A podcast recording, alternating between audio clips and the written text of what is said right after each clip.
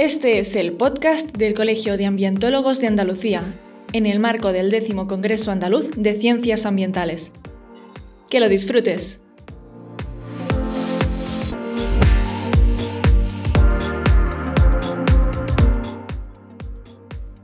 Muy buenas, soy Enoc Martínez, director de trabajamediambiente.com y estamos con Lucía Rodríguez. Muy buenas, Lucía. Hola, muy buenos días a todos, ¿qué tal? Muy buenas. Lucía, has venido aquí a presentar un póster, ¿verdad? Sí, he venido a presentar un póster de una investigación que estaba llevando a cabo en la Universidad de Cádiz. Muy bien, pero antes, preséntate. ¿Eres ambientóloga, no? Soy científica marina y ambientóloga. Muy bien. ¿Y qué, cómo te metiste en este fregado? De la... Pues en este fregado fue semi-engaño, semi que me quise meter. Empecé como alumna colaboradora y a partir de ahí, una vez empiezas a investigar, si te gusta, es muy vocacional. o sea que empezaste durante la carrera, ya te metiste a investigar. Sí. ¿Qué, empeza- ¿Qué fue lo que te llamó para que te metieras en ese mundo? Bueno, pues eh, quería ver mm, una tangibilidad, o sea, quería ver algo tangible de lo que yo hacía, contribuir de manera más activa a no solo lo que estudiaba. ¿Y qué empezaste investigando? Bueno, yo he estado en el departamento de ecología desde que empecé ¿De qué universidad? de la Universidad de Cádiz. Ujú. Y bueno, ahora mismo sigo en tema de fanerógamas marinas. O sea, a mí todo lo que es el tema marino me encanta. Entonces sigo con eso. sigo con eso, con ecosistemas costeros vegetados en concreto. Ah, muy bien, muy bien. Y bueno, eh, la investigación o lo que llevaba a cabo, eh, o sea, la temática es de restaurar y conservar estos ecosistemas que se están perdiendo. Entonces, pues claro, una vez empecé ya, ya no pude parar. ¿Y el póster que has traído de qué trata? Este póster trata de, bueno, siempre alineado con conservación y restauración de ecosistemas marinos vegetados, es concretamente de praderas de fanerógamas marinas. Pues bueno, Ejemplo de fanerógamas ga- marinas para el que esté escuchando que no se nos pierda. Vale, bueno, pues esta, este póster de investigación es con Zostera marina, pero en España contamos con cuatro, que sería Zostera noltei, Zostera marina, Cimodocia nodosa y Posidonia oceánica, que probablemente es la más carismática. La que más nos suena. Sí, es la que más nos suena por los anuncios de cerveza también, de Estrella Damm y tal, pero solo se encuentra en el Mediterráneo, no en nuestras costas aquí de Andalucía. Bueno, en Almería ya se empieza a ver. Vale, vale. ¿Y el póster?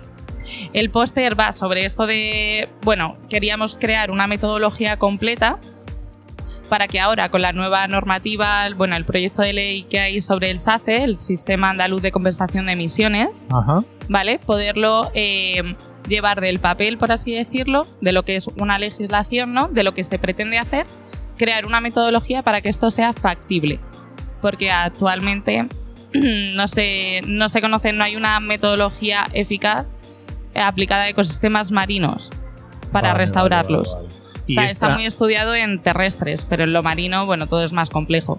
Vale, vale. ¿Y esta normativa ya está en borradores? ¿Está pronta a Sí. publicarse? Ah, vale, o sea que la habéis podido revisarla y ver un poquito Sí. por dónde va. Claro, yo ya te digo que estoy más en, en el ámbito académico de crear la metodología, pero vamos, desde compañeros de, de aquí del, del Plan Andaluz de Acción por el Clima, lo acaban de comentar en otra de las charlas, ya, ya está como anteproyecto de ley. ¿Y cómo es la metodología? ¿Cómo, habéis, cómo lo tenéis pensado hacer? Pues eh, para hacerlo en breve y en fácil, sin meternos en mucho detalle, cuando tú llegas a un área degradada de, de praderas de fanerógamas, ¿vale? De estas plantas terrestres, que no son algas, son plantas. Plantas marinas, perdón. O sea, son plantas terrestres que hace 10.000 millones de años, de hecho, volvieron al mar, si ya nos ponemos minuciosos. Pero bueno, cuando tú llegas a un área degradada, muchas veces por, por impactos antropogénicos, nosotros queríamos saber cómo, o sea, cuál, cuáles son los pasos concretos y eficaces para llevarlo a cabo. Entonces, nosotros hemos trabajado con Zostera Marina y lo queremos hacer por medio de semillas. Vale. Restauración por medio de semillas.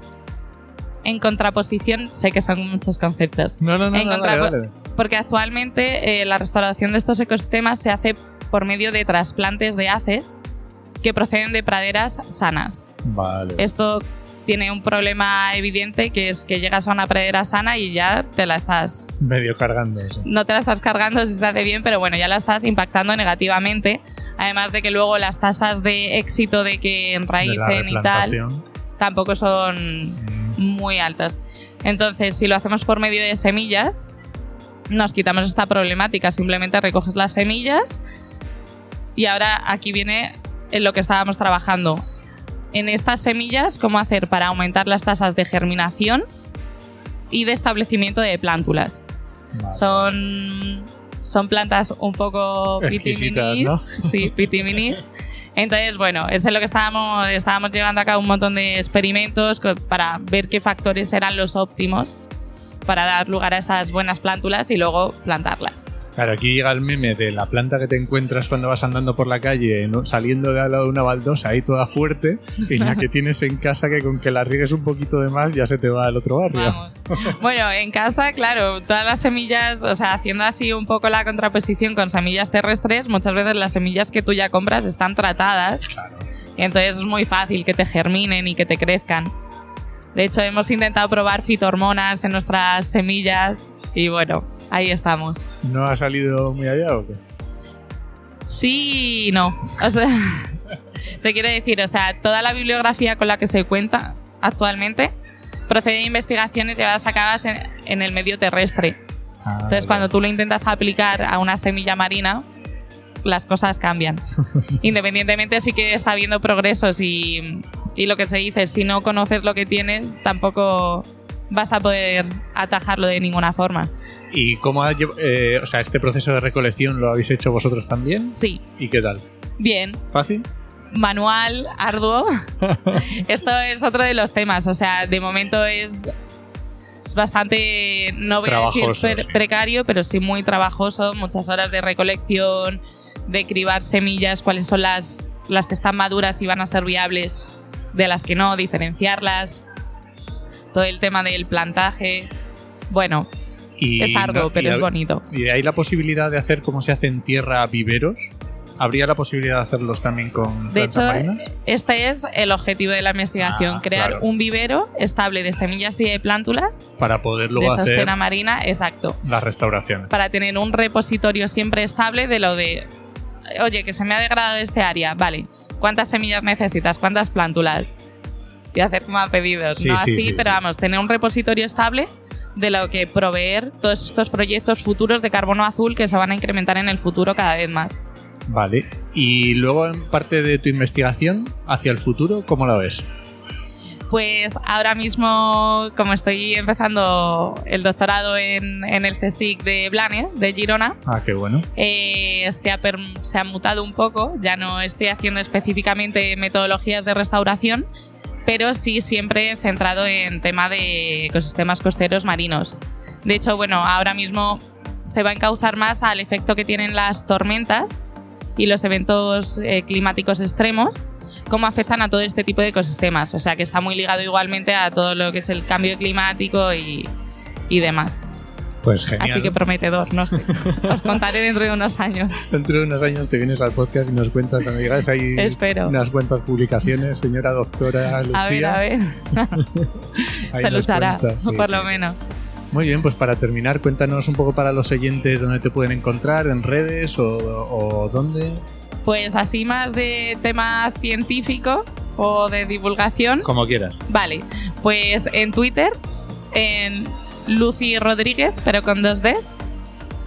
Y si no, eh, bueno, con un compañero de la universidad habíamos creado un perfil de Instagram que se llama De Divulgatas, con dos Ts, donde estamos intentando, intentando actualizar un poco lo que hacemos dentro, o sea, siempre que se relacione un poco al tema mundo científico, laboratorio, barcos o así. Genial, pues me alegro un montón. Muchas gracias, Lucía. Pues muchísimas gracias a vosotros y me encanta esta iniciativa. Venga, hasta otra. Chao.